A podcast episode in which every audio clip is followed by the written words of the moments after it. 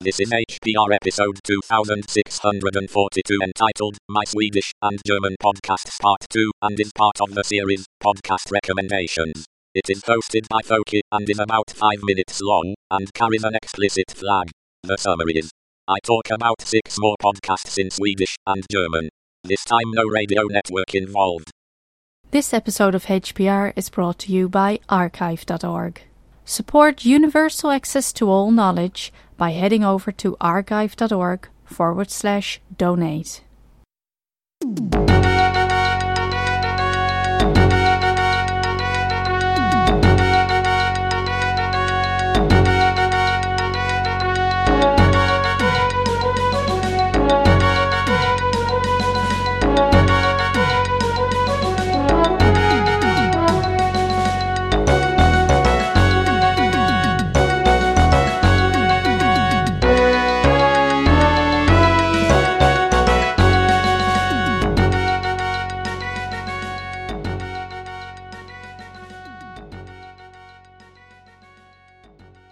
Hi, this is Fogi again.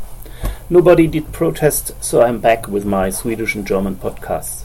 As I scroll through the list of my Swedish subscriptions, I discover I nearly only have shows left from the public radio network I mentioned earlier.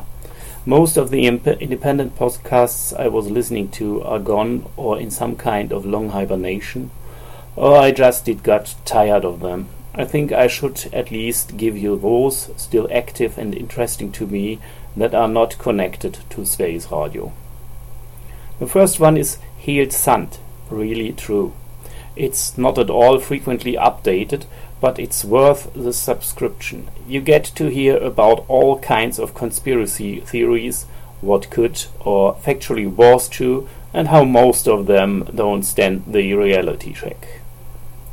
The next is Brysselbubblan, Brussels Bubble. Two female Swedish journalists are talking about the life in Brus- Brussels in the bubble circulating European politics.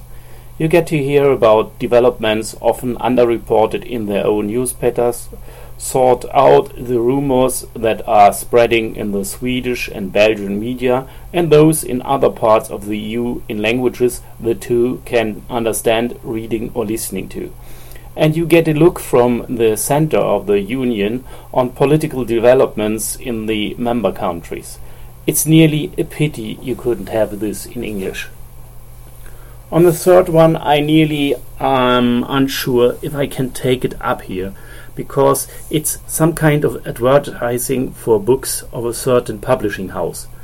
But I will do it anyway because of the quality of the shows and the direction of the house. The name is Fri Tanke Podcast, Free Thought Podcast, and mostly you get to hear uh, authors the house is publishing or that stand for something familiar to the foundation of the publishers.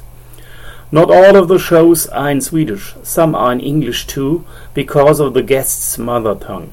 That way you can hear interesting uh, known persons such as Jane Goodall, Douglas Hofstadter, and Daniel Dennett mixed up with similar, uh, similar exciting persons from Scandinavia.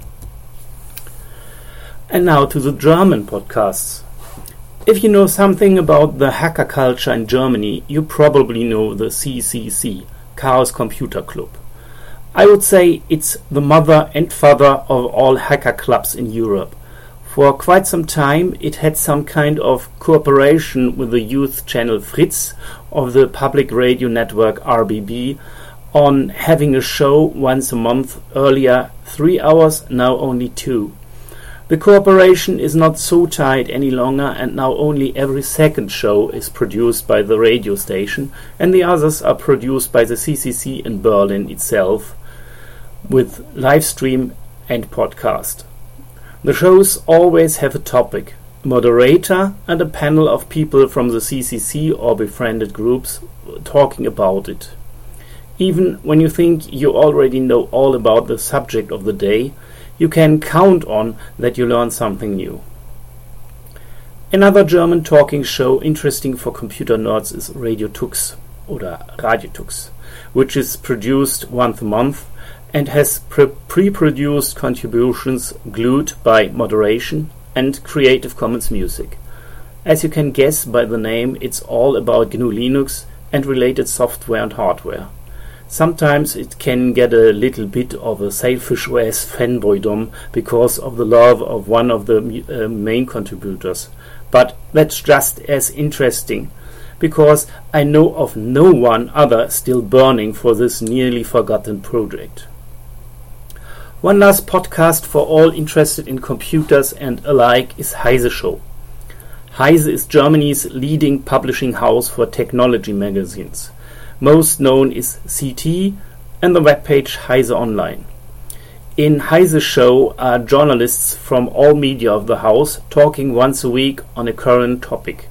It may be some issue in German or European politics concerning technology and net policy, a new version of some widely used software, developments in some niche of the technical world, or just some impression from an exhibition or conference as CeBIT or Chaos Communication Congress.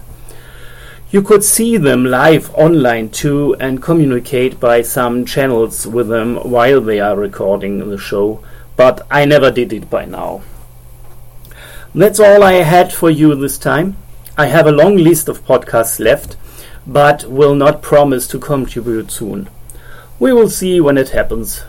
Goodbye.